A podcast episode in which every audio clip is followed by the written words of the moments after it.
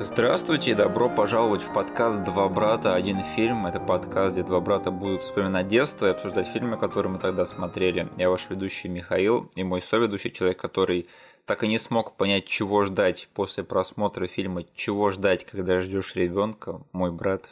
Денис. Пожалуйста, поставьте нам лайки везде, где можете. Все ссылки, которые будут вам непонятны, будут прописаны в описании к этому эпизоду на YouTube. Подписывайтесь на наш канал, вступайте в нашу группу ВКонтакте и оставляйте свои вопросы для нашего финального эпизода. Пока еще есть возможность такая.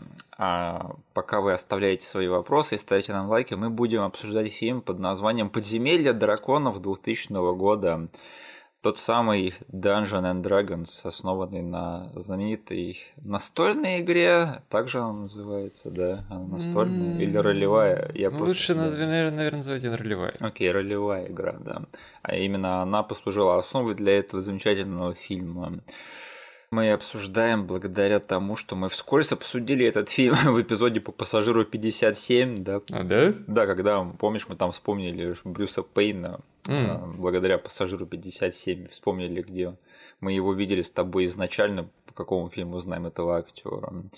И да, уже не секрет, что наш подкаст близится к концу. Я, наверное, так решил тебе поднасрать на дорожку с этим фильмом, Денис, когда добавлял его к нам на обсуждение.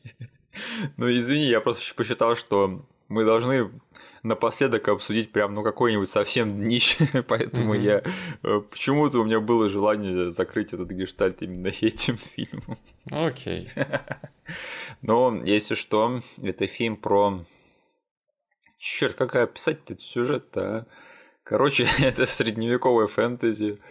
Там есть злой император Джереми Айронс и добрый император Шатора Бёрч, и они, в общем, они политические оппоненты, и все может решить э, вор и его дружбан Марлон Вейнс и библиотекарша волшебница в компании с эльфийкой и гном. Mm-hmm. Потому что там все закручено на каком-то артефакте, который об артефакте гнома, который, который может помогать управлять драконами. Я все правильно понял. Миш, ты пересмотрел же этот фильм, да, перед записью этого подкаста? Я клянусь, я, я смотрел этот фильм, но я вот серьезно сейчас по крупицам пытаюсь собрать вот ту информацию, что у меня осело в голове неделю назад, когда я смотрел этот фильм. И пытаюсь собрать, что там происходило, потому что я мое внимание было не, совсем на сюжете этого фильма, когда я его смотрел. Ну, в общем, они все хотят заполучить артефакт, такую хреновину, с помощью которой, видимо, можно управлять драконом. я не знаю, ты смотрел этот фильм не так э, давно, как я, и с головы у тебя получше, чем у меня, можешь проверить меня на ошибки сейчас. Ну, типа, есть да. скипетр, который управляет обычными драконами, он в руках у Торы Бёрч. Ага. Тары Бёрч.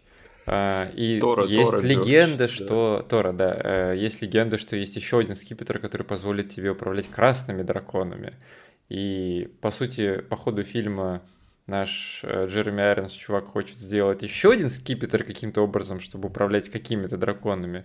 Он фейлит это в первые пять минут, и потом, по сути, отправляет своего гуна, чтобы он раздобыл ему такие скипетр по управлению красными драконами. Дамадар в исполнении да. нашего парня Брюса Пейна. Да. Ну, в общем, слушай, хоть я и не понимаю этот сюжет сейчас, и не понимал его в детстве, тем не менее, в детстве я просто обожал это кино.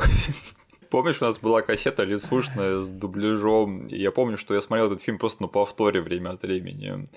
И это было отличное приключенческое историческое фэнтези. Не историческое, а средневековое, извиняюсь. Угу. Ничего исторического в этом фильме, конечно, подавно нет. И знаешь, для ребенка, который особо не любил э, средневековое фэнтези, да, это прям было очень-очень редкое исключение на фоне всяких там гладиаторов, шмадиаторов. Знаешь, еще учитывая то, насколько ты со скрипом заезжал в франчайз «Властелина колец». Да, да. То есть, когда все фанатели по «Властелину колец», ты фанател по этому фильму. D&D до меня достучался каким-то образом, когда даже «Братство кольца» я такой посмотрел на него, о, какие-то там рыцари, какие-то шмицари, какие-то гномы бегают, магия, все это мне неинтересно. Я, я нормальный пацан, да, я люблю Dungeon Dragons. Но серьезно, я помню, что я любил это кино, у меня к нему было достаточно немного вопросов в детстве. -то. и тем не менее я не пересматривал его уже 20 с плюсом лет, то есть mm-hmm. я, я реально не помню, чтобы я не знаю, с класса первый этот фильм вставлял в видик, или чтобы у меня даже был импульс найти его сейчас в цифровой эре и пересмотреть. Потому что, мне кажется, в какой-то момент уже в эру интернета до меня дошло, что репутация у этого фильма так себе. Угу. И я так подумал, ну да, в принципе, заслуженно, судя по тому, что я там помню. Да, видимо, я в детстве просто идиотом был, раз мне этот фильм нравился. А, Денис, скажи, а тебе нравился этот фильм в детстве? Это будет очень стыдно, но я с тобой согласен, черт возьми. Зачем-то я пересматривал этот фильм в детстве тоже. Я считал его отличной приключенческой картиной. Да, детка, я был не один такой. Именно поэтому я не хотел, чтобы мы записывали подкаст по этому фильму, потому что сознаваться в таких вещах очень сложно. Я так и знал, что я был не один таким придурком. Ну, понимаешь, у меня хотя бы оправдание было. Я был очень маленький, а у тебя было 5 с плюсом лет возраста. Тебе все равно нравилось это кино. Вот это стыдно, да, это стыдно. И что, давно последний раз пересматривал? Да так же, как и ты. Я не притрагивался к нему с тех лет, э, потому что слава этого фильма просто потрясающе вонючая. А как же там, не знаю, передать э, это наследие следующему поколению и там показать дочке, нет? Эта линия прервется на мне. Блин, ну, знаешь что, я считаю, что ты все таки лишаешь э, свое дитя нечто особенного. А, ну и да, наверное, надо сказать, что мы с тобой не сильно знакомы с вот изначальной этой ролевой игрой, да, потому что у меня, если честно, какое-то время даже было такое недопонимание, на чем основан-то этот фильм, потому что такой но это же экранизация какой-то видеоигры, да, Dungeons and Dragons. Я, кстати, тоже думал, что есть какая-то игра, причем э, фильм вышел в 2000 году. Да. И комп у нас появился только три года спустя. И, по сути, вот это все время, да, наверное, еще первые несколько лет э, обладания компом, я думал, что есть какая-то игра, которая называется Dungeons and Dragons, потому что, мне кажется, часть каких-то ролевых игр, которые была в обсуждениях у моих друзей, которые э, с компом гораздо раньше были знакомы. Ага. Они имели либо слово данжен, либо слово дракон в названии. Я думал, а, ну, наверное, это как-то связано вот с, этой, с этим вот фильмом. И это на самом деле экранизация, потому что есть различного рода игры вроде, не знаю, Dungeon Keeper, такие всякие темы. Э, товарищ Уви Болл не помог, когда снял экранизацию видеоигры Dungeon Siege. Да. Точняк, Dungeon Siege. Вот эта вся фигня со словом данжон, э, оно как-то подливало масло в огонь. Я думал, ну, наверное, что-то есть под Dungeons and Dragons. А, слушай, а ты с возрастом не начал увлекаться вот этой ролевой игрой популярной Dungeons Я сыграл буквально парочку самых лайтовых э, entry-level каток. То есть меня не стали напрягать с этим, с, со всей мифологией, со всем рулбуком, со всеми правилами. Там, по сути, есть какие-то очень простецкие партии для совсем нубов. Mm. Вот их я пару раз скатал, это буквально было на один вечер. Поэтому какая-то теоретическая база у меня есть. Ты чё, как Джеймс Франко в э, там, сериале «Фрики и гики», да, когда его там оставили нянчиться с ребятней, и он такой сначала подошел к столу, такой, что вы отстой какой-то играете, да, к концу серии он стал фанатом D&D. Типа того. Да-да-да, я просто в шоке от того, что ты даже сыграл в это дело, потому что я до сих пор имею ну, предельно смутное представление о том, что это такое и как в это играть, потому что... Ну, ты знаешь все только по фильмам, по сериалам, да? То есть да. то, как оно все было экранизировано, точнее, как партии были показаны в фильмах что и сериалах. Там, да, что там люди сидят за столом, и выдумывают всякую хрень, типа, я да. хожу так-то, я хожу да. так-то, я тебя сейчас я меняю огненный шар на молнию. Да. И все, все такое фигню, да. Хотя, конечно, игнорировать эту тему с годами все труднее и труднее, потому что она все популярнее и популярнее становится. Ну да, я. Ну, точнее, да. то есть, ну, по сути, целое поколение американцев было взросшено на этой штуке, mm-hmm. да. И сейчас как бы второе дыхание во все это в связи с ностальгией вдых... Э, появляется. Mm-hmm.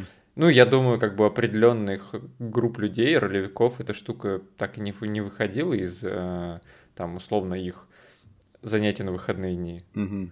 Но я в этом эпизоде буду токсичным хейтером э, настольной игры D&D. Я как э, не проявлял к ней интереса, так, скорее всего, не буду проявлять, поэтому мне вообще плевать на такое, что такое D&D, и э, хорошо ли этот фильм репрезентует собой mm. то, что изначально было в ней заложено. Э, что странно, да, потому что оказалось, что вот этот фильм, он вообще был снят, и, и весь проект этого фильма, все производство, оно было зарождено именно фанатом самой этой игры, да, что может показаться немного странным, потому что этот фильм, он не славится тем, что он хорошо репрезентует вот то, что изначально было в этой игре. Mm-hmm. Но тем не менее, история у этого фильма довольно-таки интересная, потому что вот э, чувак э, по имени Кортни Соломон, да, который снял этот фильм, я изначально думал, что это какой-то, наверное, клипмейкер или там чувак, который снимал рекламу в 90-е. Скорее всего, его просто продюсеры взяли там посадили в это кресло, да, режиссерское, типа сказали, снимай вот эту вот задротскую хрень, да, и он такой, а, ну, наверное, драконы, маги и все дела. Оказалось все в точности да наоборот, потому что Кортни Соломон это чувак, который был изначально особо никем, да, важным, но он был большим фанатом этой игры и его родители были продюсерами в Голливуде. А-а-а. Да, и он у них, видимо, много чему научился, потому что... И много да. чего занял. Наверное, да, потому что ему было 19 лет, когда он приобрел права на экранизацию этой настолки. Можешь себе представить? Он точно что-то занял у своих родителей. Бенефиты, да, когда у тебя родители эти голливудские продюсеры, конечно. А, но это все равно примечательно, потому что он достаточно долго уговаривал вот эту вот Э, корпорацию TSR Inc., да, которые владеют IP на D&D, угу. и продать ему права на экранизацию, потому что он считал, что это будет чумовая идея для того, чтобы снять кино. Угу. Они ему долго отказывали, потому что у них уже были опыты разработки, которые вот шли в никуда, потому что Голливуд, он заигрывал с идеей съемки фильма по D&D еще с начала 80-х, и все куда-то не шло не туда. Угу. Ну и кассовых особо примеров там вот этого средневекового фэнтези в те времена, по-моему, не было. Не знаю, какой-нибудь Конан Варвар, скорее всего, был. Э, но сразу на какого-нибудь Конана Варвара выходил какой-нибудь Химен, да, и все сразу да. же такие, э, средневековый фэнтези, fuck shit. И, в общем, у этого чувака, Кортни Соломону, ушло аж 18 месяцев на то, чтобы уговорить э, продать эти права ему. И он таки выпросил их, да. Так что хоть э, какие-то заслуги ему приписать, конечно, надо за что-то респект. Э, проблема была в том, что это случилось в 1990 году. То есть у него еще 10 лет ушло там на поиск финансов, на написание сценария, на всю основную разработку и сами съемки, конечно же. А, в общем, да, и за вот эти вот 10 лет там достаточно все интересно развивалось, потому что он а, пытался изначально найти хорошего режиссера, потому что он понимал, что он не был нормальным режиссером. Он пытался найти какого-нибудь авторитетного режиссера, пытался уговорить его э, снять этот фильм. И что интересно, что вот он написал сценарий, и самое главное для него это остаться было независимым. То есть D&D, который мы сейчас обсуждаем, «Подземелье драконов», это, если что, фильм, который был произведен независимо от студии. Mm-hmm. То есть студия выступала только дистрибутором. Аля, мы с тобой недавно обсуждали фильм «Черепашки ниндзя» же, да, угу. который э, успешный пример независимого блокбастера был, который они сняли там на какие-то независимые от студии финансы и потом только продали права на прокат. Такая же была идея и у Кортни Соломона, когда он пытался снять этот фильм. Он пытался там приписать авторитетного режиссера, да, потому что он даже вот до Джеймса Кэмерона в один момент достучался. Хм. И ему, в принципе, показалась интересная затея этого фильма, но он сказал, что извините, мне тут Титаник, мне некогда снимать ваших драконов.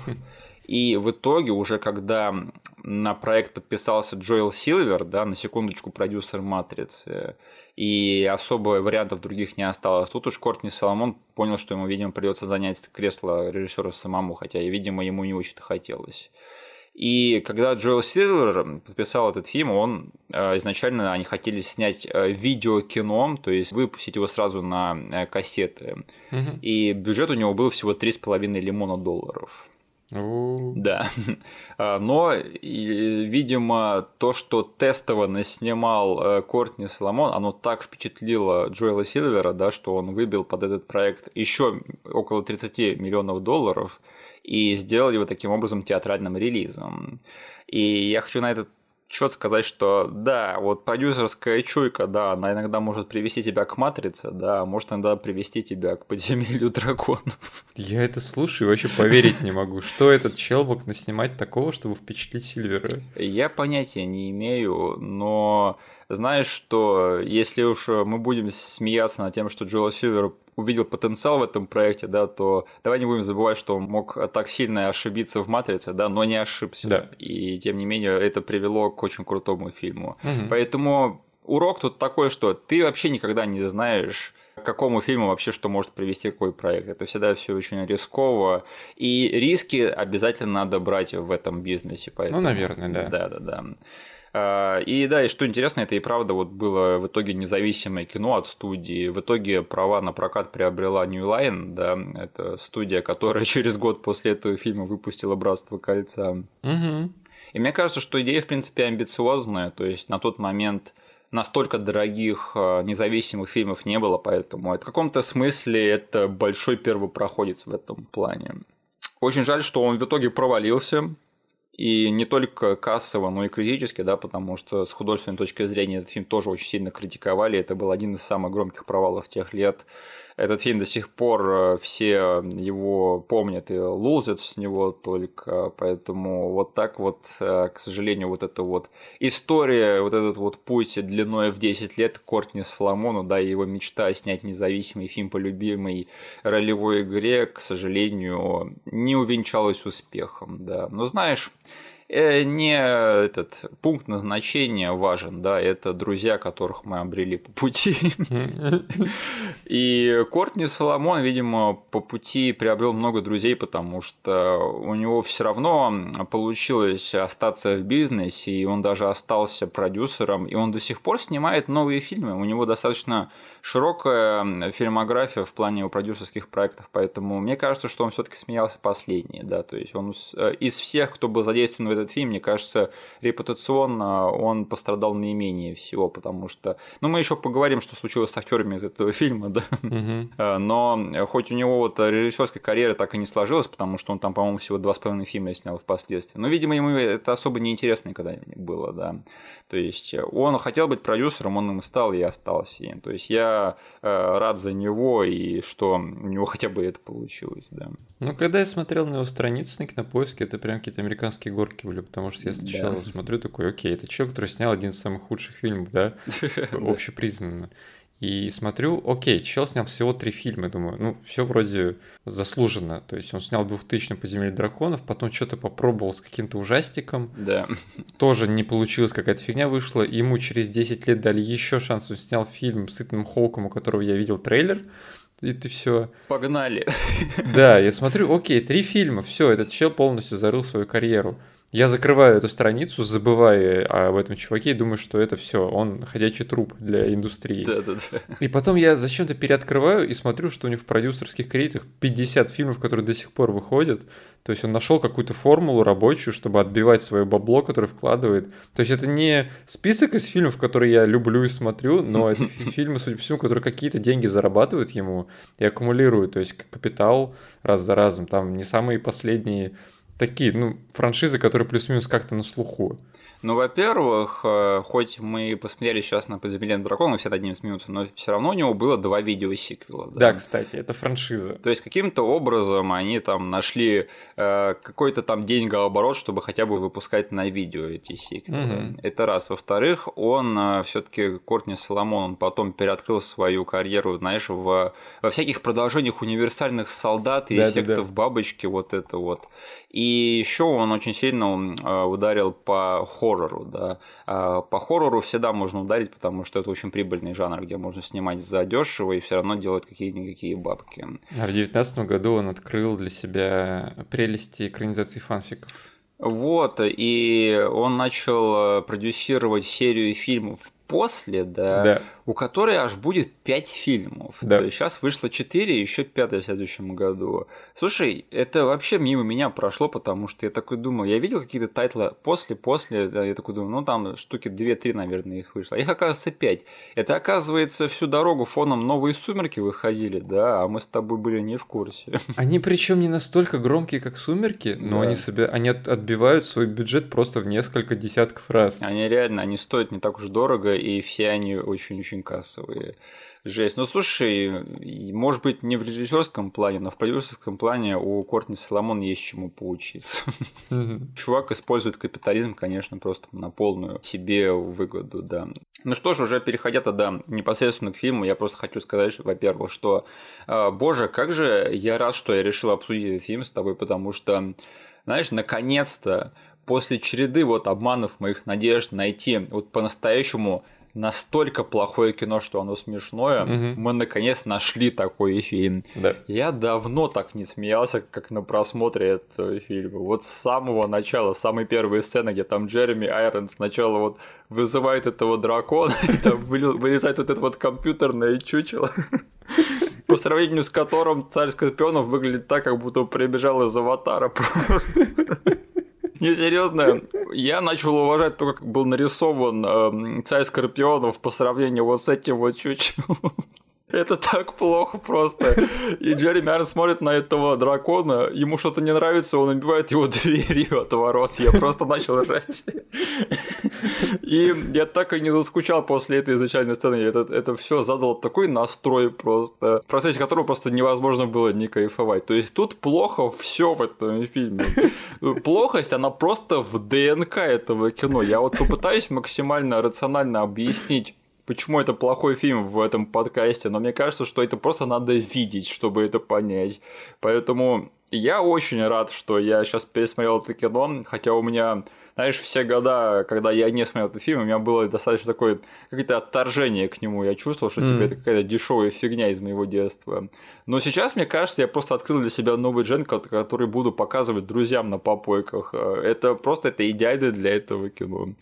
Э, Денис, скажи, какие ты эмоции сейчас испытал, пересматривая «Подземелье драконов»? Я начну с положительного момента, с самого главного положительного момента. А Слава что, есть богу, отрицательный? Что главное, что этот фильм не оказался скучным. Да, То есть есть да. плохие скучные фильмы, которые ты мучительно выдерживаешь, вытерпливаешь, и такой, хух, ладно, я, я справился с этой пыткой. Ничего подобного. То есть он причем не скучный не из-за того, что создатели что-то не скучное делают, по их мнению. да. ни одна из идей, ни одна из заготовок, которые они заложили, не сработала. И я считаю, она, она не сработала прям с хирургической точностью. Ни одна из 150 задумок в этом фильме, ни одна сцена, ни один план не сработал. И в этом какая-то странная, какой-то странный чарм есть. Это, да, я говорю, это просто надо видеть, да, тут это объяснять даже как-то трудно, что плохого в этом фильме. Ты просто смотришь на это кино и, не знаю, все выглядит плохо. Реально, это надо постараться, чтобы такой плохой фильм снять. И там еще такое сочетание, да, что это явно не дешевое кино, но в то же время оно дико плохое, как бы это не похоже на вот эти видеофильмы из э, передачи Best of the Worst, да. Да, фильм не снят у кого-то в подвале, не на каком-то складе, да, где они просто взяли, обклеили все какими-то фотообоями средневековыми, ничего подобного. Да, да, да. Тут они пытались вот в каждой локации, в каждом спецэффекте, в каждой сцене что-то выдумать, но оно просто поразительно не работало. Ну, знаешь, э, наверное, помимо вот этого того, что это настолько плохое кино, что оно смешное, да, но если немного заглянуть, что я чувствую э, к этому фильму за этими чувствами, мне кажется, что, во-первых, я к нему чувствую больше всего жалость, угу. потому что я вижу, как это кино старается. Да. Э, вот смотри, знаешь, какая вот параллель напрашивается? Первое, вот с тем, что пытается осуществить этот фильм, какую амбицию он пытается взять на прицел. Ну, что первое приходит на ум? Я не знаю, как для тебя, но для меня этот ответ был очевиден. Амбицию именно? Да. Ну вот какой дух, какой другой франшизы они пытаются здесь закапчурить? Фиг знает. Серьезно? Мне кажется, что вот это было абсолютно очевидно, что они пытаются снять Звездные войны с драконами. Mm. Ну, это же, мне кажется, просто напрашивается само собой. Потому что этот фильм, он явно хочет быть, знаешь, таким залихвастским приключенческим фильмом, там, с юмором, с масштабным сюжетом, там, с прикольными персонажами, со всякими там шуточками, прибауточками, да, угу. виртуозными экшн-сценами, крутыми злодеями, там. Прорывными спецэффектами. Да, да, да, и чтобы, знаешь, э, всю дорогу показывать зрителям то, чего они раньше не видели. Потому что этот фильм, он явно пытается вот быть этими звездными войнами, да, где там на каждом углу что-то такое крутое находится и на тебя смотрит, да. Да. И все это у него получается из рук вон плохо. Но тем не менее, несмотря на, на то, что все это выглядит дико отвратительно просто, но этот настрой в этом фильме, он все еще есть. И когда ты смотришь, что этот фильм пытается быть всем таким, знаешь, авантюрным и приключенческим, и что у него все это получается настолько плохо, ты такой смотришь, ну, фильм, ты плохой, но мне тебя немножечко жалко, и такой хочется просто погладить его по голове, знаешь, типа, да, да, ты хороший приключенческий фильм. Ты, конечно, может быть, не звездные воины и даже не пираты Карибского моря, но да, ты тоже стараешься, ты, ты молодец, что хотя бы стараешься. Ну, серьезно, вот все то, что то же самое, что пытались сделать те франшизы, да, быть, быть такими прямо дико авантюрными приключенческими вот этими фишками, но все то же самое с таким настроем, и просто все плохо сделано. Я не знаю, я так такого давно не видел, потому что большинство, знаешь, плохих вот этих вот фэнтези средневековых, да, они же просто унылые. А этот фильм, он прям пытается быть всем таким из рук вон приключенческим, мне показалось так. У, у плохих фильмов у них, по сути, есть такая развилка, на которой ты должен выбрать путь. Ты либо изначально понимаешь, что ты не хочешь работать над этим фильмом, у тебя низкий бюджет, у тебя отстойные продюсеры, да, отстойный отстойный сценарий, ты просто понимаешь, что твой фильм уже готовят там для полки в разделе э, фильм в категории D в блокбастере каком-нибудь, да? Да, да, да. И ты такой, ну, блин, ладно, я просто отработаю свои часы, посижу, поговорю, мотор снят и все. Э, либо ты понимаешь, что у тебя выйдет плохой фильм, ты хочешь обуздать это и снять нарочито плохой фильм. И как бы угодить вот этой публике, которая любит открывать эти э, плохие, хорошие фильмы. И обычно это тоже заканчивается не очень хорошо, потому что человек, который делает фильм и хочет угодить своей публике через вот такую призму, у него обычно нифига не получается, потому что это сразу фальш выдает. Да. И получается, типа, у тебя есть только одна дорожка, по которой ты можешь выбить джекпот, но она всегда неосознанно получается. Это когда ты с самого старта считаешь, что ты делаешь что-то великое. Ты хочешь сделать что-то великое, ты челленджишь, ты понимаешь, что у тебя много денег, ты сейчас типа экранизируешь что-то офигенное, и оно взорвет всем мозг. Да но оно у тебя получается очень плохо, неосознанно, и ты только по итогу там, условно, оказавшись на просмотре своего фильма, понимаешь, господи, люди реагируют на него как-то не так, как я загладывал. И в этот момент рождается шедевр в разделе настолько плохо, что уже хорошо.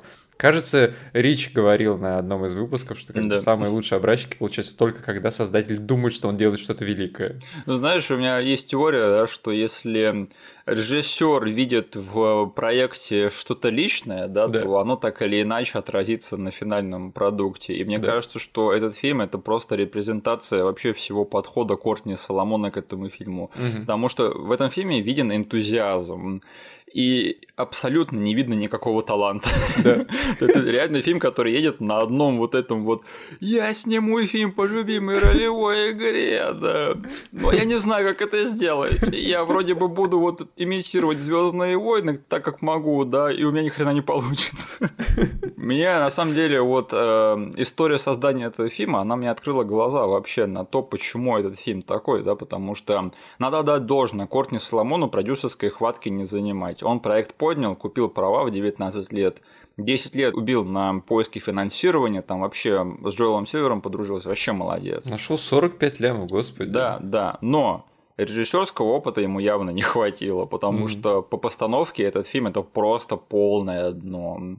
И я сейчас даже не о спецэффектах говорю, да, то есть о них мы поговорим отдельно. Но даже вот в как бы практической области, да, этот фильм выглядит просто как худший эпизод какого-нибудь Геракла, мне кажется. Да. И даже вот не в плане декорации, но в плане вот постановки блокинга сцен, да, мне кажется, в этом фильме есть три или четыре сцены, где там у главного героя есть что-то, что нужно главному злодею. Угу. И главный злодей берет кого-то в заложники, да. и они торгуются. Либо наоборот. И мне кажется, в этом фильме есть три или четыре такие сцены, которые завязаны только вот на такой вот структуре. Ну, Ему нравятся такие сцены почему-то. Они типа саспенсные, да. Да. И опять же, в плане постановки еще момент, который мне бросился в глаза, это когда там, значит, вот эту вот библиотекаршу волшебницу ее похищает а, главный злодей, да. Угу. И главный герой за ней бежит, типа, в экшн-сцене. Он типа бежит, бежит и не догоняет их. Да. И как они показывают то, что он их упустил? Он просто вбегает по лестнице куда-то в каком-то замке наверх, и нам показывает крупным планом его рожу, которая вся такая синяя, да. Да. И он такой оглядывается. Марина! И нам не показывают, типа, куда он смотрит и где он вообще находится. Просто с крупным планом его синяя рожа. Он причем на CG бэкграунде все это время находится. Э, я так думал, что? Что тут произошло? Это какой-то пикап-кадр? Это же они в студии потом снимали. Им денег не хватило показать, куда свалил главный злодей с героиней.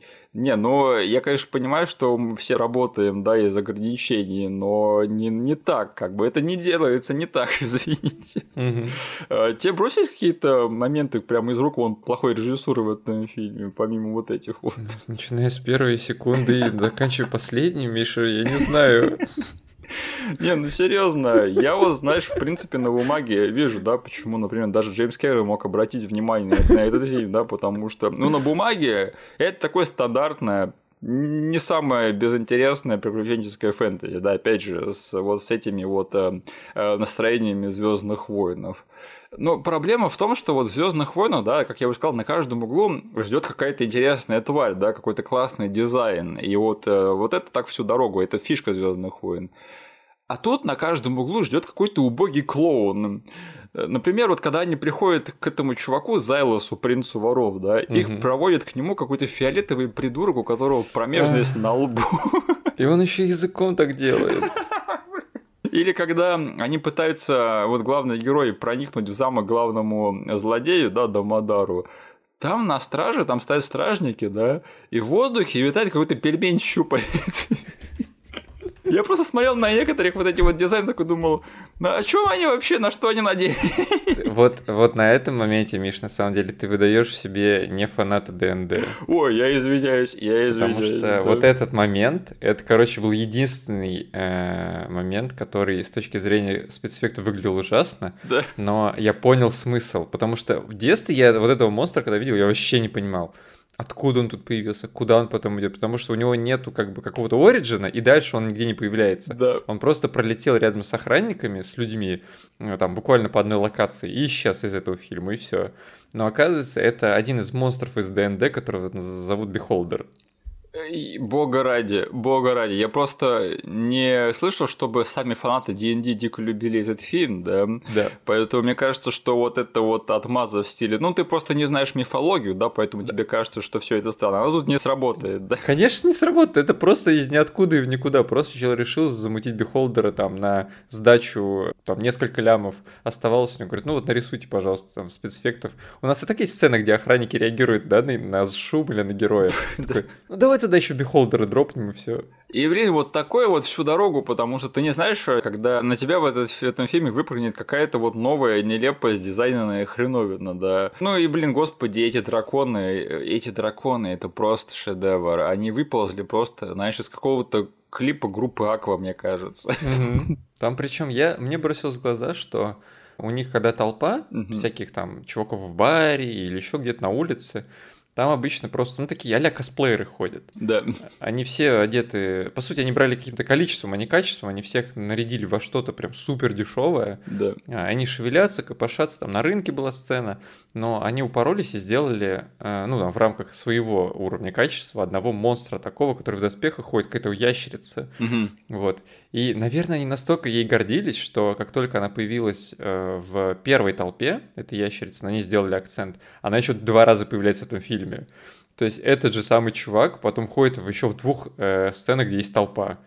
Ровно в том же э, наряде, ровно в том же как бы виде. И те же самые звуки издает. Зеленая, который или еще какая-то? Там такой-то сгорбленный ящероподобный чел в черной броне ходил. Окей, я вообще сейчас смутно себе уже представляю, что это такое, потому что всякой дичи, опять же, нелепость дизайнерной в этом фильме полным-полно.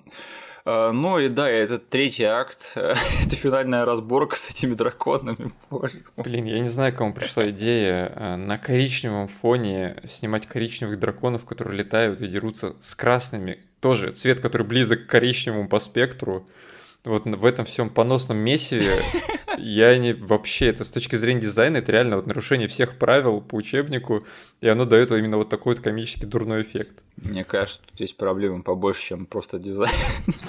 Знаешь, я помню, я раньше жаловался и смеялся на графику драконов в фильме «Власть огня» с Кристианом а, Бейлом, да. Но по сравнению с этим, это, конечно, абсолютно другой уровень. Даже вот э, этот фильм, он заставляет выглядеть «Власть огня», как, опять же, тот самый «Аватар». И э, я просто хотел вот сделать такую подводку к этому третьему акту, да, что вот там такой момент перед этой финальной разборкой, что там, знаешь, вот этот вот главный герой Ридли, да, он говорит со своим этим любовным интересом, этой библиотекаршей Марины. И они там горюют по Марлону Венсу, который на тот момент уже погиб, да. Угу. И они там стоят такие, она его вдохновляет, типа, чувак, ты должен бороться, да, против угу. с этим императором, должен за добро, она там прямо его мотивирует, там такая драматическая сцена, которая происходит э, на одной из э, самых наименее стыдных э, площадок этого фильма, да, и вроде бы все так выглядит более-менее убедительно. Я такой думаю, слушайте, но местами этот фильм не так катастрофичен, как э, можно себе представить. Да, мне кажется, этот фильм не настолько плох, как э, на самом деле может показаться. Но потом. И тут просто смешкат на финальную разборку с этими драконами, где летает просто миллион убого нарисованных вот этих вот коричневых тварей. Я такой, а, нет, стоп. Я посмотрел на таймер, и это последние 20 минут этого фильма. Я такой, о боже, мне на это еще смотреть и смотреть, да, вот на эту якобы крутую экшн-сцену. И нет, вот, вот эти вот финальные 20 минут, это вот то, где этот фильм одновременно и потерял меня окончательно, да, и одновременно меня выиграл окончательно, потому что тут я понял, что нет, это просто шедевр плохого хорошего кино, потому что эта финальная разборка, боже мой. Я, я не знаю, мне слов не хватает описать, как плохо она выглядит. Знаешь, мы жалуемся, да, что у нас сейчас в каждом втором блокбастере там вот эти большие компьютерные э, финальные разборки, да, в третьем акте этот фильм заставил меня на самом деле ценить вот все то, на что я жаловался, потому что мы забыли, как все плохо могло быть раньше, да, мы раньше могли наткнуться на подземелье драконов, сейчас уже такого, к счастью, не происходит. И знаете что, если кто-то хочет защитить это в стиле, ну, для того времени это нормально, да, то нет, не нормально, ни в коем случае для 2000 года это не нормально, потому что через год выйдет Братство Кольца, за год до этого вышла Матрица, парку юрского периода скоро будет 10 лет, когда этот фильм вышел. И, господи, даже Годзилла Роланда Эмериха была до этого фильма, и даже она выглядит лучше, чем вот это вот дерьмо из э, финальной разборки, вообще из всего этого гребаного фильма. Денис, скажи, ты сильно насладился а, вот этой вот финальной эпической экшн-сценой, где там миллион драконов летает вокруг этой башни, и Джереми Айронс оргазмирует на... Очень хорошо, что ты упомянул Джереми Айронса, потому что он, помимо просто того, что он хайлайт всего этого фильма, но эта сцена просто, наверное, пик его вот этой вот, его перформанса в этом фильме, потому что, господи, я вообще не понимал, что он так радуется. Я не знаю, мне кажется, даже не было какого-то описания от режиссера, да, что там происходит. По сути, ну, в таких моментах э, тут на режиссера идет ответственность, и он должен сказать, ну, мы потом там в департаменте компьютерных эффектов нарисуем вот это вот, представь, что ты видишь это. Мне кажется, Кортни Соломон тут даже не запаривался, он там на двух словах что-то сказал, а Джереми Айронс пошел в отрыв, потому что, ну, как бы, весь перформанс Джереми Айронс в этом фильме – это отрыв.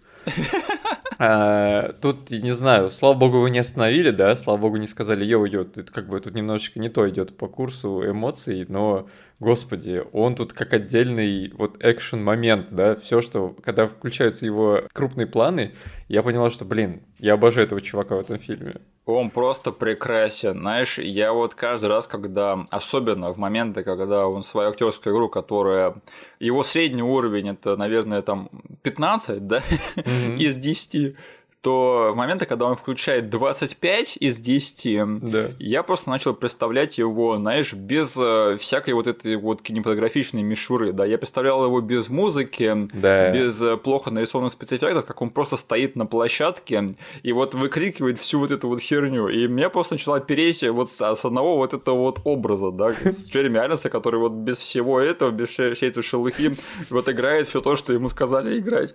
И особенно я начал жать когда он там начинает орать вот это вот заклинание, которое вызывает скелетика, который нападает на Тору Потому что тут он пробивает просто все сверхзвуковые барьеры. Вот там просто... Я просто смотрю на это, боже мой, это же уважаемый британский актер Джерри Меня просто еще порвало на том, что я забыл про вот это вот заклинание, что оно сделает, да? Да, да. И мне кажется, что есть небольшой шанс того, что там ему сказали, что ты вызовешь там очень жесткое, очень серьезное, сильное заклинание. А тут что получается? Появляется какая-то, не знаю, блин. Хвостатая херня скелет. Это просто какая, какой-то кузнечик вылезает, залезает на спину Тора Берч, и все, он ничего не делает, он просто сидит у него на спине. Но Джереми Айронс рядом просто произносит заклинание всей его жизни магической.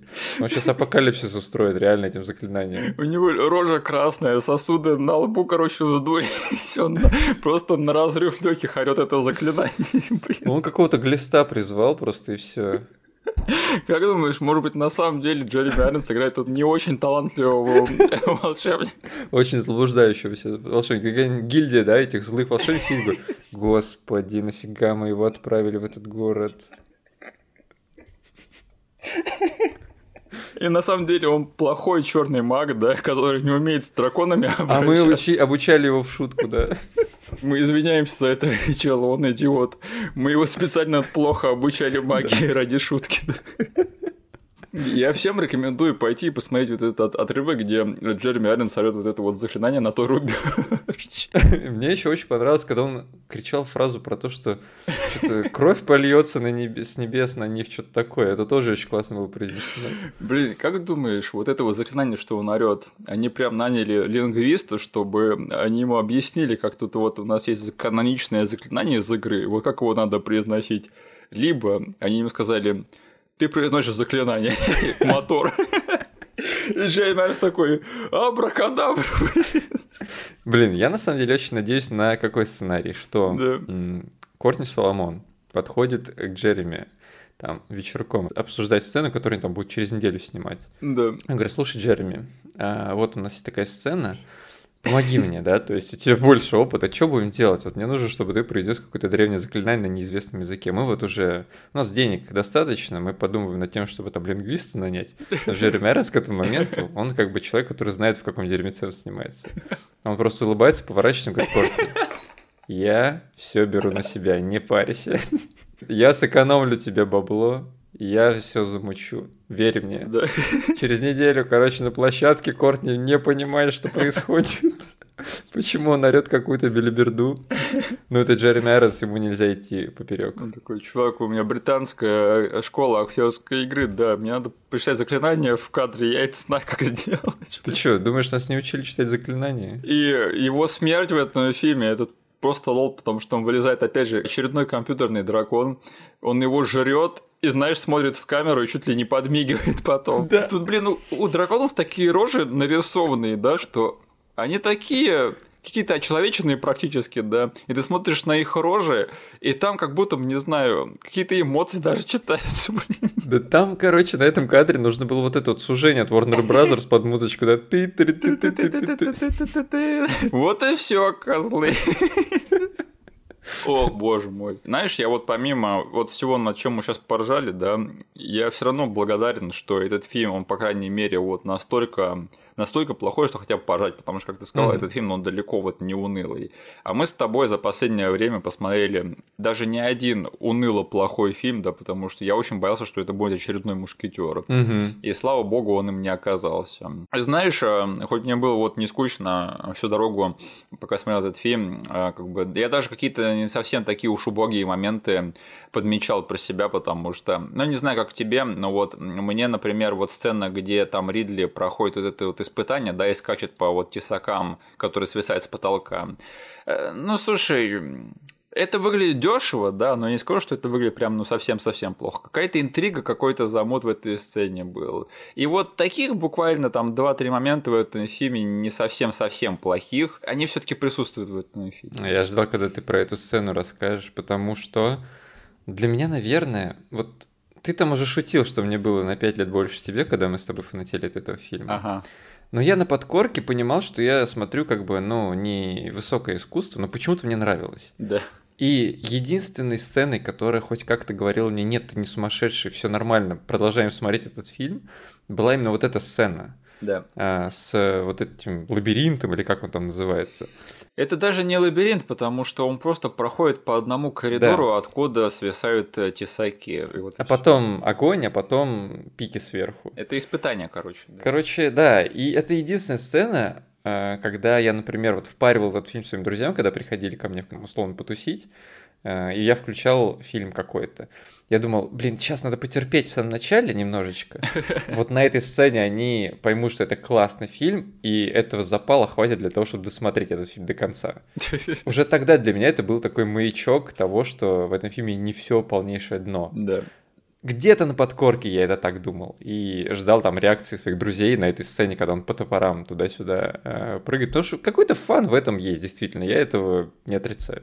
Это как бы очевидная калька с Индианы Джонса. Конечно. А, и знаешь, наверное, для меня, ну, в особенности, да, я не знаю, у тебя вроде бы было более близкое знакомство со Звездными войнами и Индианы Джонса в детстве, в отличие от меня.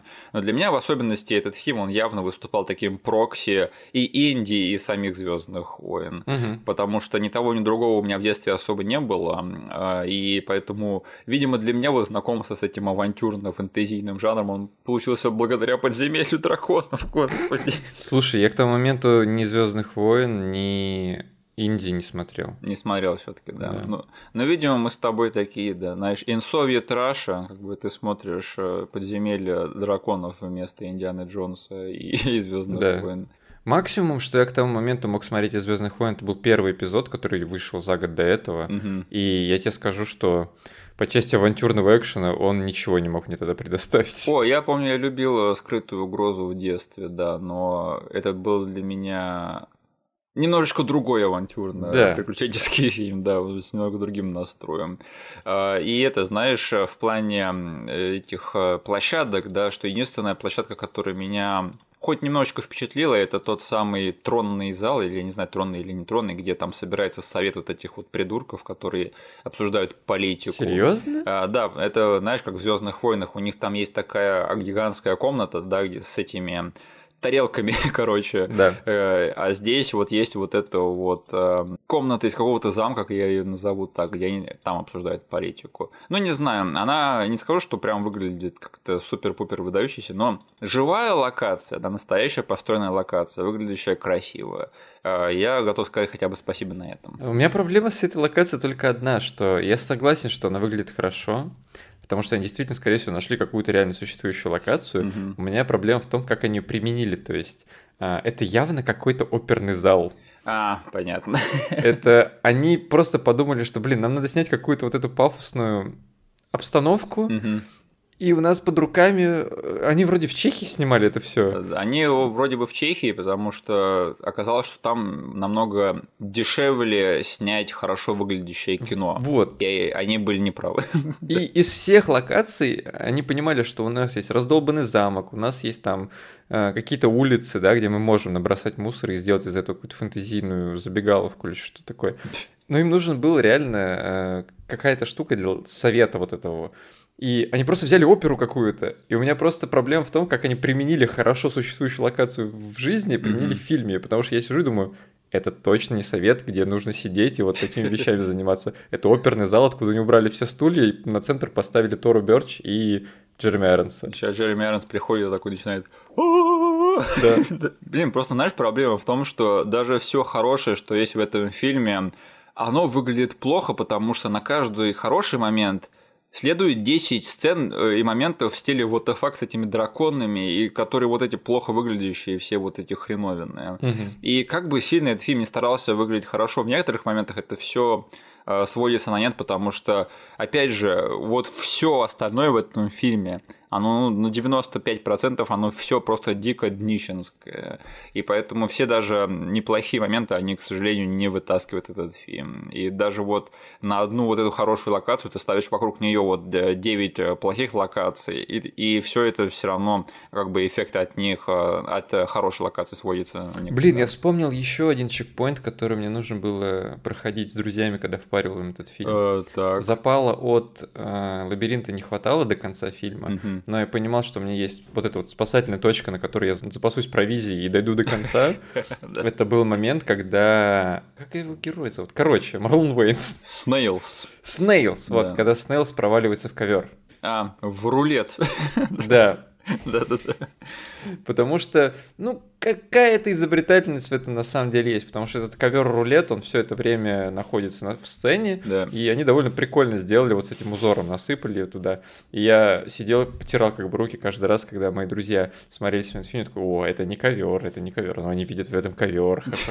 Нет, ты что, я вообще, я помню, я плакал в детстве, когда Марлон Уэйнса убивает в этом фильме. Его смерть это был очень сильно вот the fuck момент для меня в детстве. Ну, на самом деле, смело, да, убить комик релифа прям посреди фильма, чтобы это мотивировало главного mm. героя. Это, мне кажется, круто. Жалко, что это в таком плохом фильме. Там причем, знаешь, его довольно жестко убивают с кровищей изо рта всеми делами. Да, да. Но этот фильм, он в этот момент явно надеется на то, что все любят Марлона Уэйнса, да. Я сейчас смотрел, я был просто рад тому, что его убивают, потому что Марлон Уэйнс в этом фильме дико просто бесящий. Он просто ужасен в этом фильме, он Джаджа Бинкс воплоти. И я это говорю как человек, который считает Марлона Уэйнса в принципе неплохим, талантливым комиком и даже хорошим актером. Но в этом фильме его о боже, его в таком плохом свете выставили просто. Они явно сказали ему, чувак, делай, что хочешь, да. И получается так, что тут такое фэнтези с настроем на убийительность, и Марлон Уэйнс, который просто прибежал из комедии 90-х. Я ничего не мог с собой поделать, я видел Дэрил из «Без чувств» во всех сценах. Да, он даже орет как Дэрил из «Без чувств». Да. Не, э, на самом деле, вот про актерский состав, да, тут особо никто не выглядит победителем, ну, помимо Джереми Айронса, потому что вот э, главный герой Джастин Уэйлен, да, боже, он явно старается. Вот я видел, что чувак старается, он явно понимает, что у него тут большая возможность ему предоставилась, что он главный герой в большом приключенческом фильме.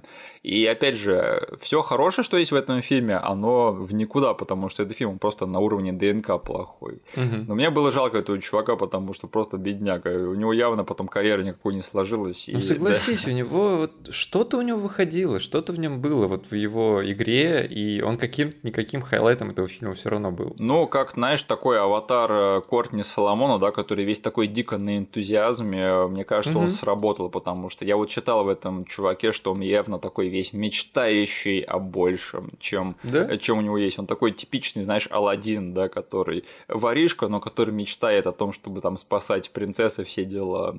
И э, в сценах, например, когда там опять же он прыгает по топорам и все такое, ну, мне кажется, в плане хотя бы своей, знаешь, этой физикалити, да, хотя бы mm-hmm. он похож на э, приключенческого героя, да, они сумели его нарядить в правильные наряды, выставить его в правильных позах, чтобы он хотя бы убедительно смотрелся да? в качестве э, экшен-героя. Плюс где-то ему надо было, там, не знаю, быть злым, где-то поплакать, и все это как-то плюс-минус на общем фоне смотрелось нормально для меня. Не, когда там Марлона Уэйнса убивает, он просто, он, а, он там плачет и орёт, как МакГрубер, который только что взорвал целый фургон со своими дружбанами. Для меня то, как это было снято, оно заруинило все эмоции от него, потому что он реально сыграл, вот, по сути, если там вырезать просто его лицо, да. его крик, оно в вакууме работает как реакция человеку, которого убили лучшего друга. Но как оно снято, боже ты мой, это действительно поменять немножечко звуки и постановку, это пародия выйдет. Да, да, потому что по логике-то он должен броситься на Дамадара, да, когда да, да, тот да. убивает Снейлса, а он э, рушится на колени и начинает кричать «Нет!» На полпути, он причем дергается в сторону Дамадара, да. на полпути останавливается, падает на колени,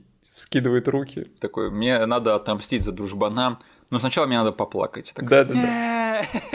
Да, конечно. Ну, вот опять же, постановка, да, чувак, постановка это вообще все. Да, модерно такой сидит, стоит, смотрит, что происходит. Такой, вот лошара.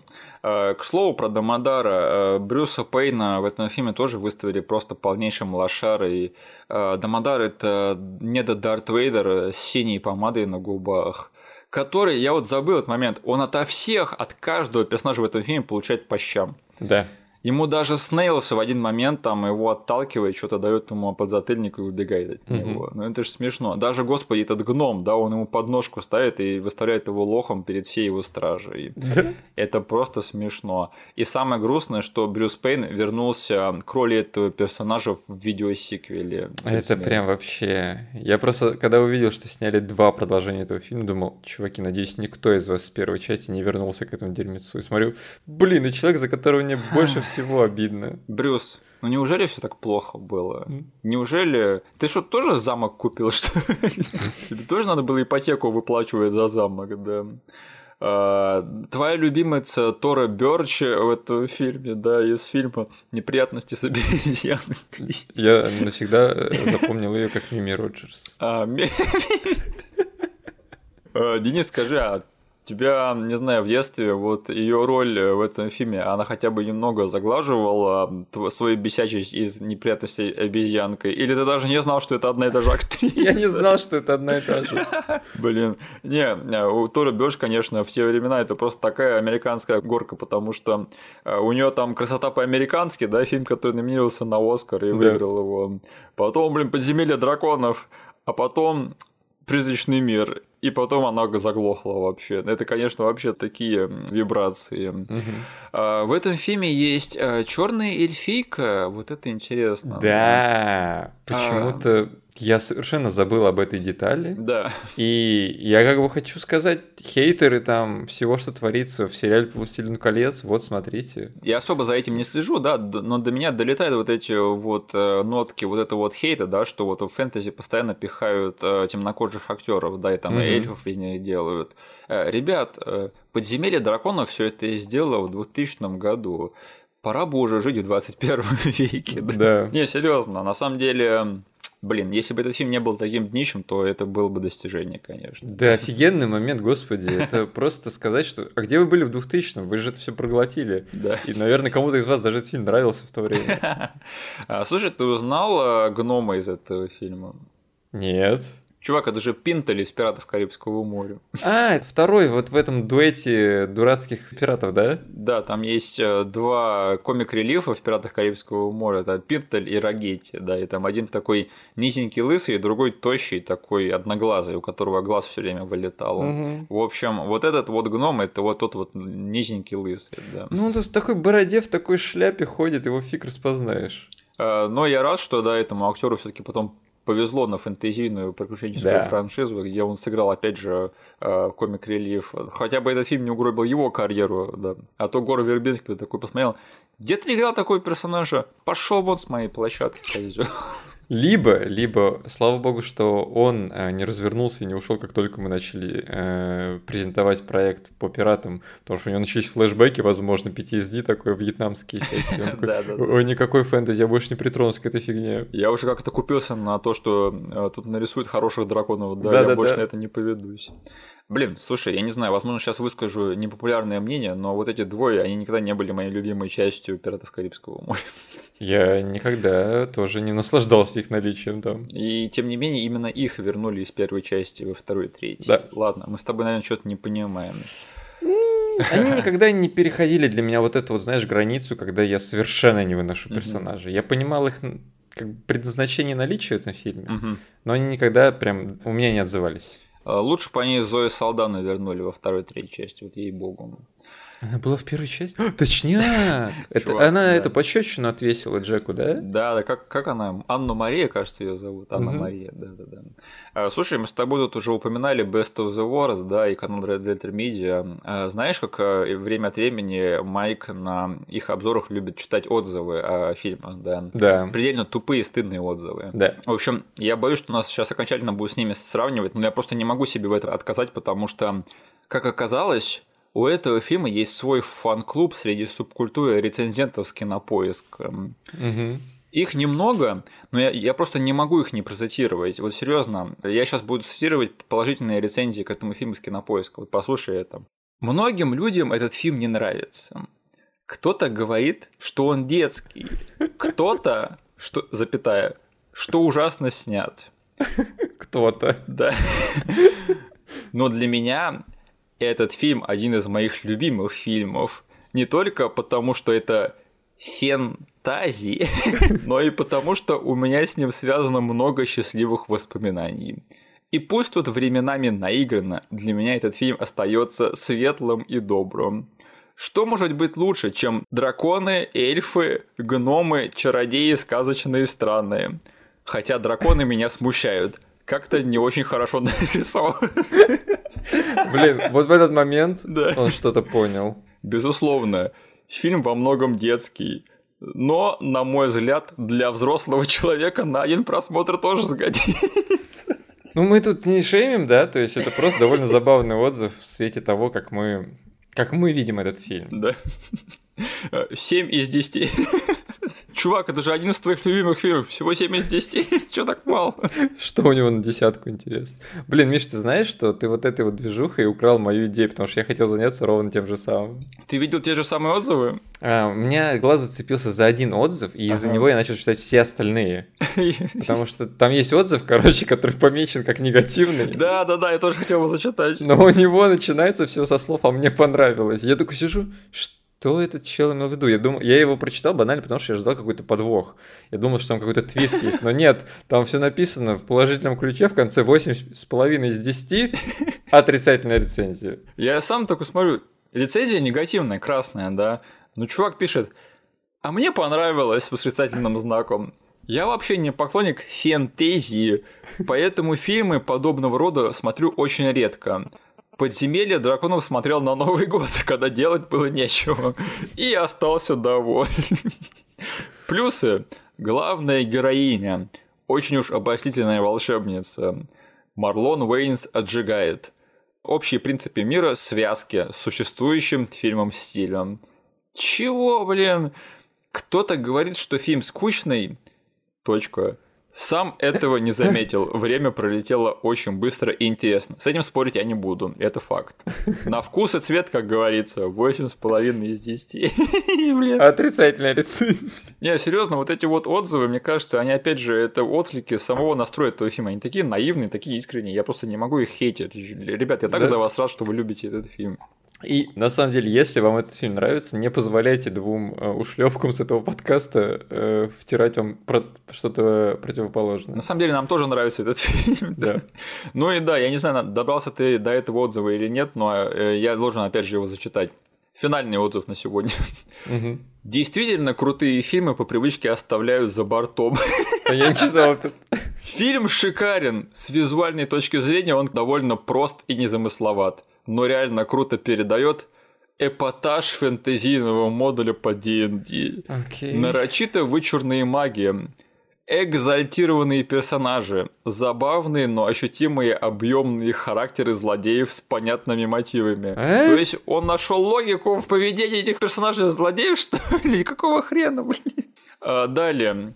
Есть прогрессия персонажей и развитие характеров есть единая линия сюжета, есть довольно хорошо ощущаемые объемы мира, хотя все происходит в одном довольно небольшом королевстве. Значит, он начинает хвалить этот фильм за то, что должно как бы по умолчанию быть в фильме, да, прогрессия персонажей, развитие характеров, линия сюжета. Молодец фильм хотя бы за то, что у тебя есть это, да.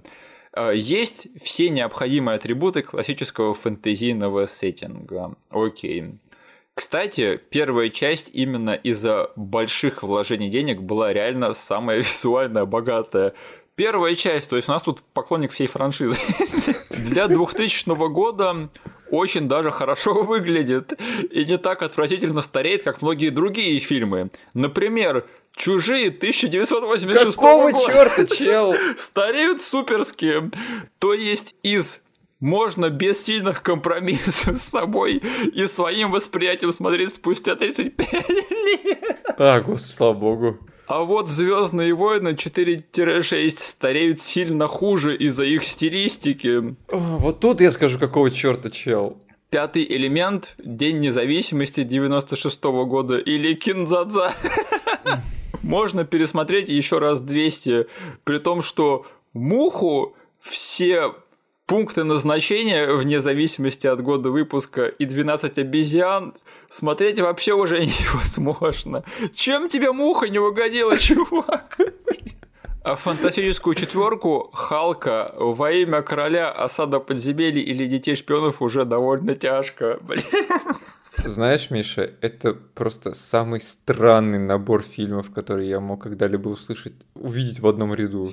Я никогда не думал, что я буду защищать фантастическую четверку Халка во имя короля или детей шпионов, но чувак, по сравнению с ними, подземелье дракона смотрится намного хуже, конечно. Угу. И э, вишенка на торте, оценка фильма.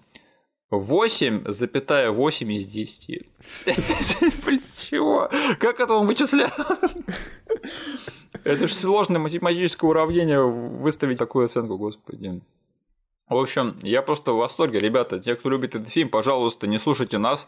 Несите этот факел дальше. Серьезно. Миру нужны фанаты фильма «Подземелье дракон». Особенно с кинопоиском. Э, Денис, скажи, есть э, какие-то отдельные моменты, которые мы не обсудили? Блин, ты не дочитал до самого конца этой рецензии, где про нас написано. Что? Что? Прости. Сейчас этот фильм достоин быть пересмотренным и заново оцененным, а мнение, в кавычках, критиков, а. скорее, критиканов, можно вообще пренебречь, по крайней мере, до персонального просмотра и оценки. Во! Чувак, для меня все закончилось на вступительном слове, потому что действительно крутые фильмы по привычке оставляют за бортом. Ну да, критиканы это про нас, да, критики да. в кавычках. Э, да. Ну что, какие-то моменты мы с тобой не обсудили? Так, э, про Брюса Пейна мы обсудили. Про... Ну, я просто... Ты сказал, что ему каждый дает леща. Я просто хочу добавить, что рожи корчит он в этом фильме просто потрясающий, потому что он из, из тех персонажей, которому в уши забрались какие-то паразиты. О, да. Он это отыгрывал, действительно. Я прям наслаждался тем, насколько ему больно, потому что его рожа... Вот эта помада она делала в каждой такой сцене из него какого-то клоуна. А, да. То есть он реально был похож на какого-то такого грустного клоуна. Э, то есть не в каком-то э, метафорическом смысле, это действительно клоун из цирка был. Да, да, да. Это было очень смешно. И особенный момент, э, я вот не знаю, думаю, может быть, когда-нибудь у меня руки дойдут, либо я там тебе нашепчу. Помнишь, когда он допрашивал э, эту библиотекаршу. Это в этой сцене столько слоев, я даже не знаю, как к ней подойти, потому что тут есть аллегория на насилие сексуальное, да, да. но в то же время, как это выглядит и как это происходит в рамках этой сцены и в рамках сюжета этого фильма, над этим просто невозможно не смеяться. Он достает свои две вот эти клешни, две тентакли, они превращаются в какие-то наушники, и он втыкает ей их не в уши, а надевает ей прям на ушные раковины. Да. И в этот момент почему-то мое воображение дало какой-то странный крюк. Я представил, что он врубил ей самую противную музыку, которую можно представить.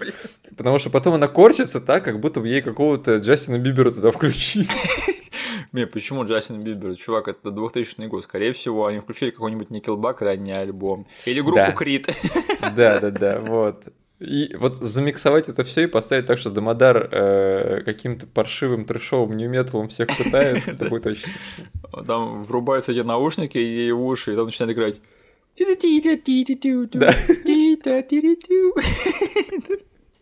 Я такая, хватит, я все расскажу, есть карта. И знаешь, там подводка такая. Alright, partner.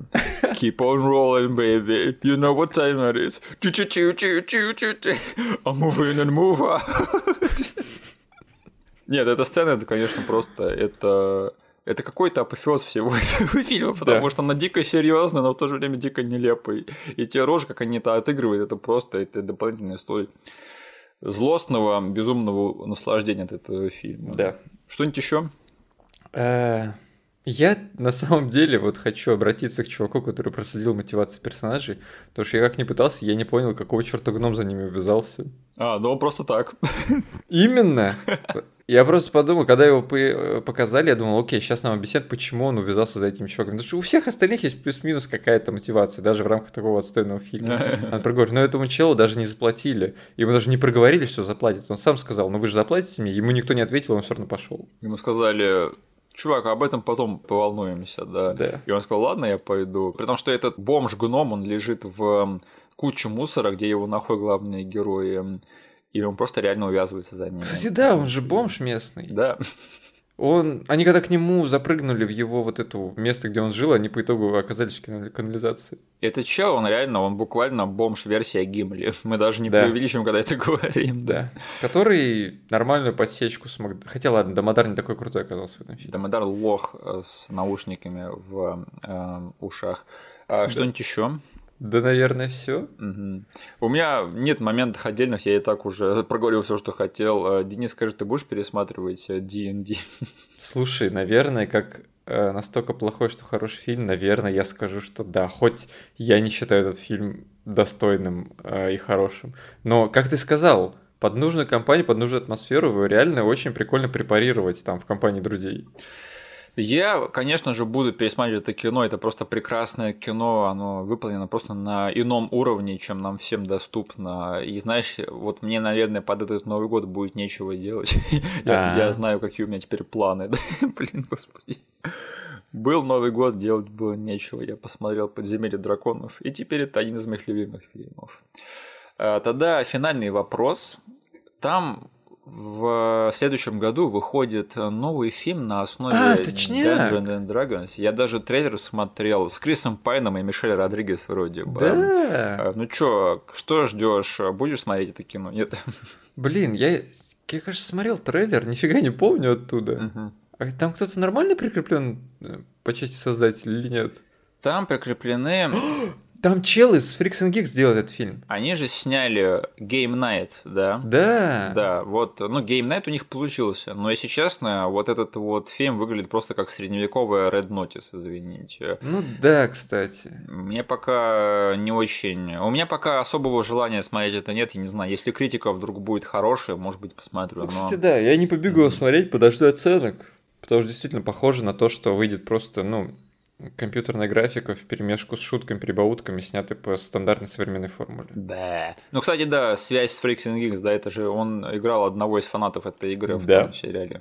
Понятно, как все интересно. Блин, а там Кортни Соломон нет продюсер? А, почему-то нет, хотя он же был изначально вот владельцем этого. Да, прав. то есть он каким-то образом, получается, продал права? Видимо, продал, да, да, да. Хотя изначально он был прикреплен к разработке новой экранизации, но, видимо, а, да? Да. Я просто видел с ним интервью года так 2013 он говорил об этом. Ну, хз, что произошло за вот почти что 10 лет разработки. Угу.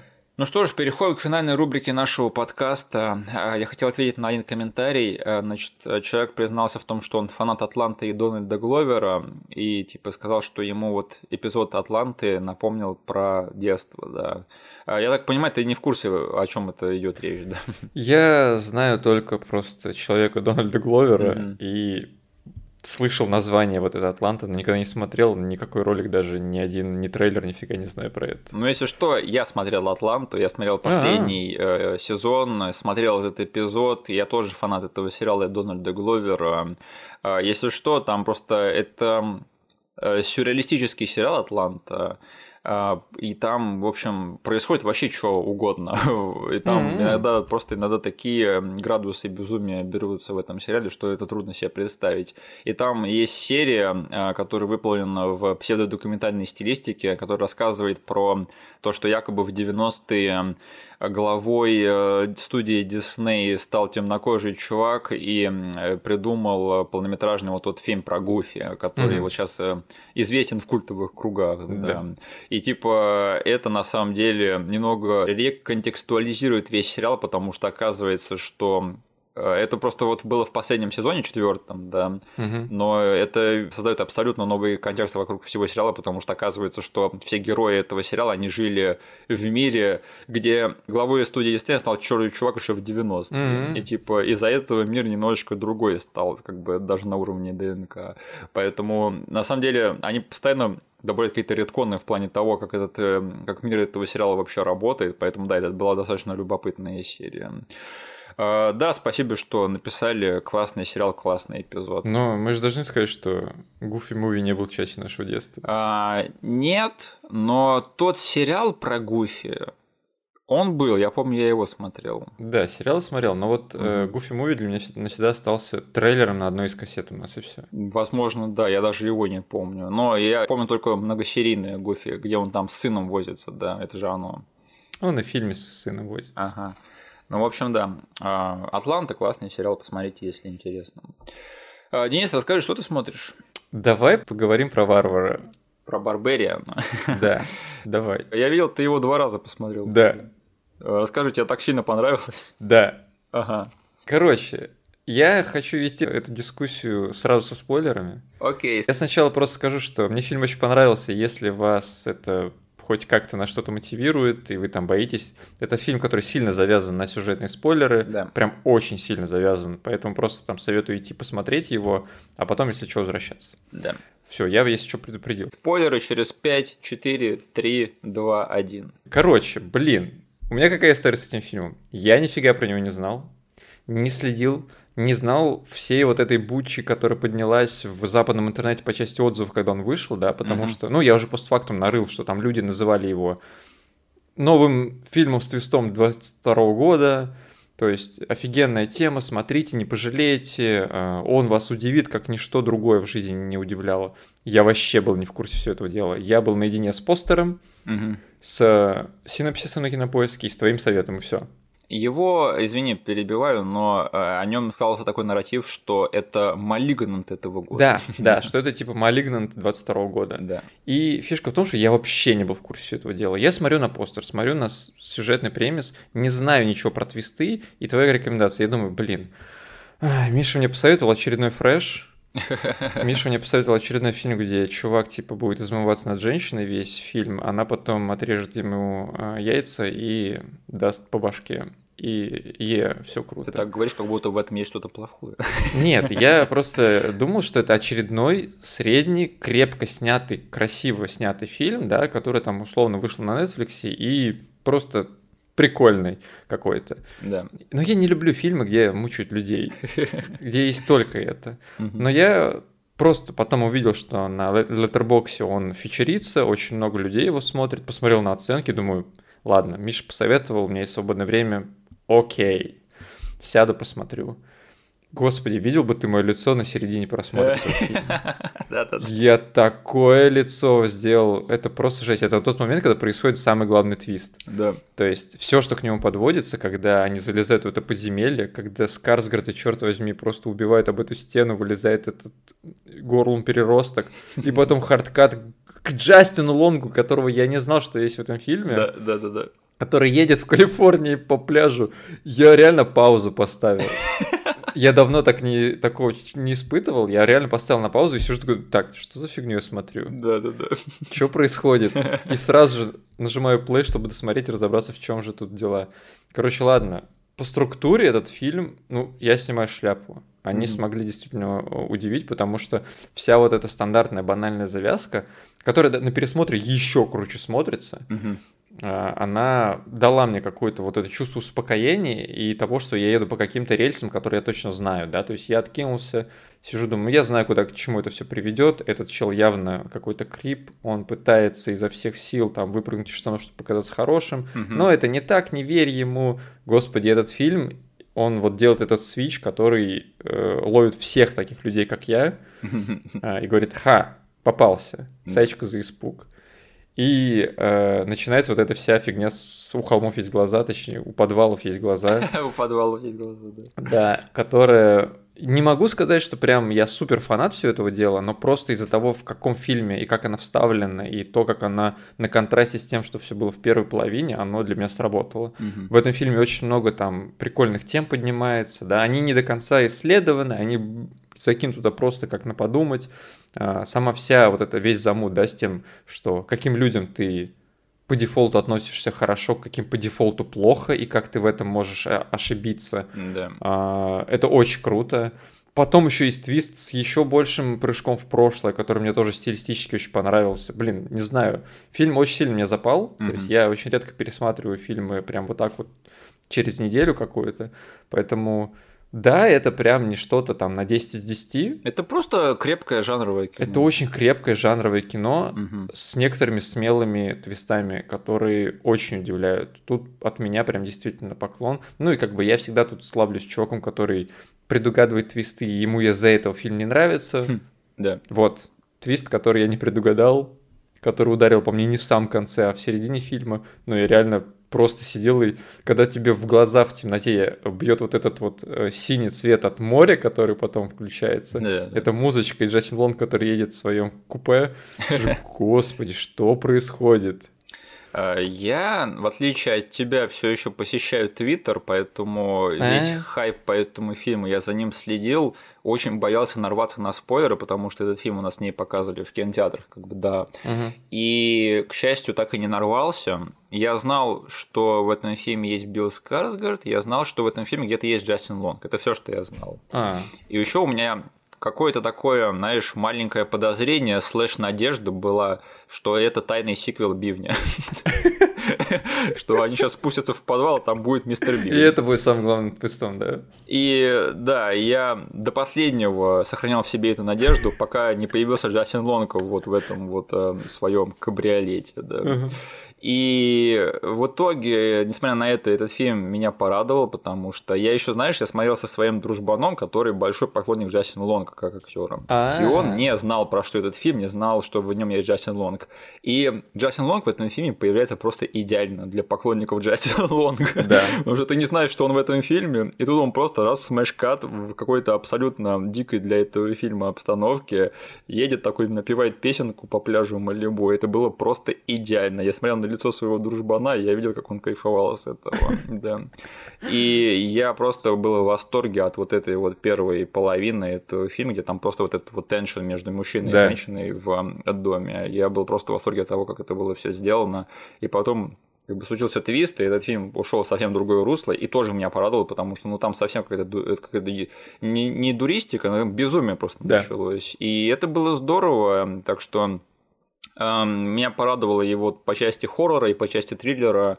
И опять же, я смотрел обзор э, этого Red Letter Media, да, который мы уже mm-hmm. в четвертый раз, по-моему, вспоминаем на этом эпизоде. Но да, очень здорово, что так много всего заложено в плане тематики в этот фильм, что как бы есть о чем поговорить, есть о чем подумать. А, в этом плане, мне кажется, этот фильм даже намного как-то выгоднее смотрится в этой перспективе, потому что не сразу понимаешь вообще, что к чему-то было. Да? А тут, оказывается, было как-то подумать о чем-то, пища для ума какая-то. Так что я надеюсь, этот чувак что-нибудь еще такое снимет, потому что ну, мне очень понравилось. У него явно какой-то режиссерский глаз наметан в этом плане. Да, угу. да Варвар классный фильм.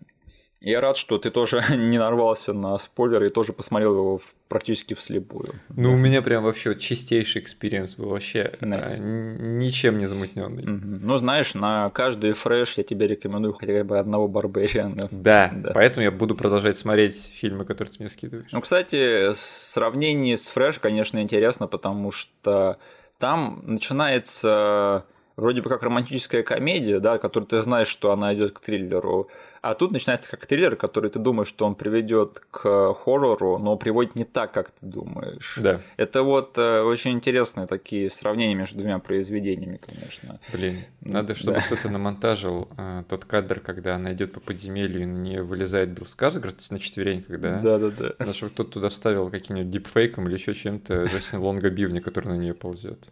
Я немножечко надеялся на то, что все-таки этот будет именно так. Ну ладно. Видимо, я никогда не получу своего сиквела Бивня. Хотя он же должен был появиться в третьем фильме этой трилогии, да, Кевина Смита, который, видимо, не будет снят. Ладно. Да? Ну, он же собирался снимать, как это назывался фильм? А, «Челюсти лося», которые а, должны были быть э, челюстями только с лосем, и там в конце. Он отменил его? Ну, этот Йога Ходза же, это был полный провал, поэтому, мне кажется, столько времени уже прошло, мне кажется, уже не будет никакого йога, э, Мус Джоуса, да. Окей. И там в конце этот э, челюсти лось должен был биться с бивнем, да. Mm-hmm. Я бы хотя бы на это посмотрел. Ну ладно, пофиг, пофиг. А, слушай, э, я не знаю, следил ли ты за этим сериалом или нет, но тут вышла финальная серия Эндера. Угу. И я просто хотел рассказать, что это просто, наверное, не знаю, либо вторая, либо третья лучшая вещь, которую Дисней породил за свою эру Звездных войн. Подожди, какого да. черта ты вообще начал Эндера смотреть? Ты же ненавидишь этого персонажа. Да для меня это, наверное, самый большой шок, потому что они взяли персонажа, которого я не люблю, из фильма, который я не люблю, и сделали лучший сериал по Звездным войнам, что я в своей жизни видел. Блин, Миш, я надеялся, что я, короче, на расслабоне не смотрел этот сериал, потому mm-hmm. что я был уверен, что ты никогда его не посмотришь, несмотря на все, что говорят про него в интернете. Я думал, что, короче, в расслабленном виде дойду до него, посмотрю и буду тебе его советовать. Но ты меня опередил. Я вообще, я с самого начала, с момента объявления этого сериала, я просто смеялся над ним. Я говорил, это провалится, это никому не надо, что вы делаете. Я просто хейтил его, я говорю, я ни за что не буду это смотреть. Особенно после Боба Фетта и Оби Вана я сказал себе, что я вообще покончил со Звездными войнами, я вернусь вообще только когда какой-нибудь хороший фильм по ним снова выйдет. Пускай горят в аду все эти сериалы с Disney Plus по Звездным войнам. Mm-hmm. И тут как репутацию этого сериала просто с первых же серий начала какая-то, ну, как-то раздуваться вообще как-то непомерно, да, все да. самые люди, которых я больше всего уважаю, чье мнение, они говорили просто самые лучшие вещи об этом сериале, поэтому я, я как бы переборол себя и решил дать ему шанс, и черт подери, я не пожалел. Это обалденный сериал, это реально на высшем уровне сделанный он просто посрамляет все то, что раньше было сделано а, в области Disney Plus по Звездным войнам, да и по части сериалов Marvel с Disney Plus, если честно, тоже. То есть mm-hmm. это абсолютно на, на другом уровне, над другим киноязыком выполненные произведения. А, я просто остался в восторге. Э, реально очень-очень многослойное, сложное произведение, реально с хорошей драмой, с хорошим там миропостроением, со своей тематикой. Нет никаких дешевых отсылок к ностальгии Звездным войнам, черт подери. Это, знаешь, они реально просто взяли вот элемент антиутопии в Звездных войнах, да, вот это то, что там империя злая, как она давит на народ. Угу. И они просто исследовали вот эту вот тематику. И вот э, Тони Гилрой, как человек, который э, собаку съел на э, политических шпионских драмах и триллерах, да, вот он сделал то же самое в мире Звездных войн. И это получилось супер круто. Это просто сериал про вот реально то, как устроена фашистская диктатура. Но это же, и она вот реально вот изучает вот на вот этом фантастическом примере то, как это вообще работает, как это устроено, что это вообще говорит о человеческой природе и как это вообще, ну, к чему это все приводит. Так что я просто в восторге от Эндора. Это замечательный сериал. Просто я шляпу съедал по 10 раз на каждом эпизоде. Поэтому, да, и этот чувак мне наконец-таки понравился сам Эндер. То есть я терпеть его не мог после Рог Вана, который мне тоже не нравится. Но, не знаю, тут он завоевал мое уважение и мою симпатию. Поэтому, чувак, если ты еще не смотрел Эндера и сомневаешься, это вообще можно посмотреть в сторонке от всего остального звездно-воиновского контента, да, вообще можно как самостоятельное произведение посмотреть, вообще ничего не потеряешь. Да я когда начал даже, ну, условно, человек, который пропустил всю э, шумиху по варвару, ага. э, который ничего вообще не читает, до меня дошел, дошел этот шум по Эндру ага. каким-то образом. Я для себя заприметил его с точки зрения того, чтобы тебя потом опустить, да?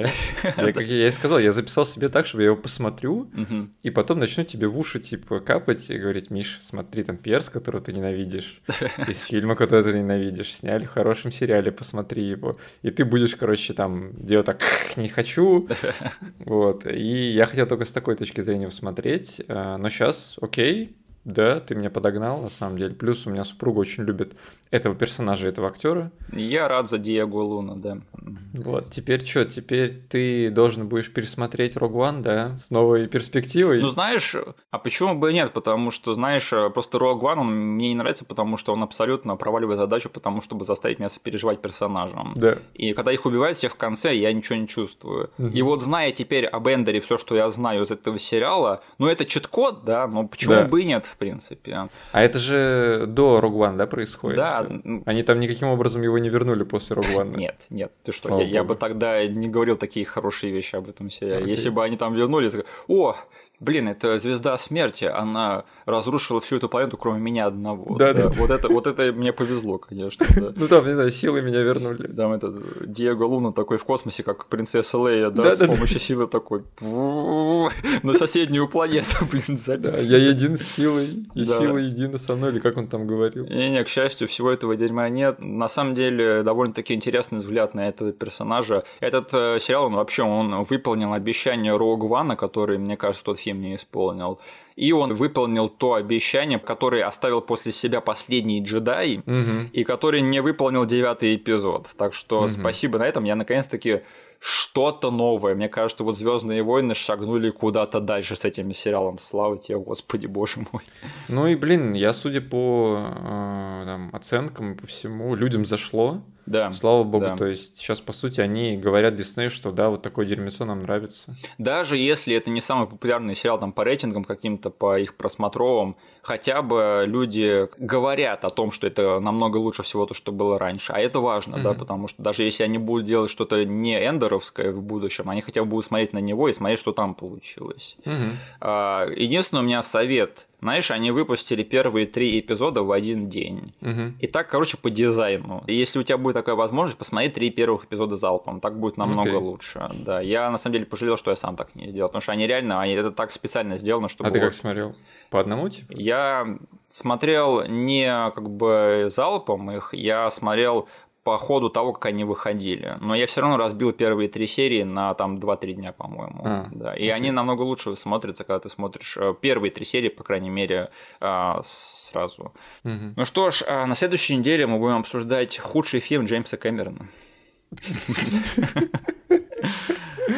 Спасибо, что нас послушали. Пожалуйста, поставьте нам лайки везде, где можете. Все ссылки, которые будут вам непонятны, будут прописаны в описании к этому эпизоду на YouTube. Вступайте в нашу группу ВКонтакте, подписывайтесь на наш канал и оставляйте нам вопросы для финального эпизода, пока есть такая возможность. Спасибо. Всем до свидания. Всем пока.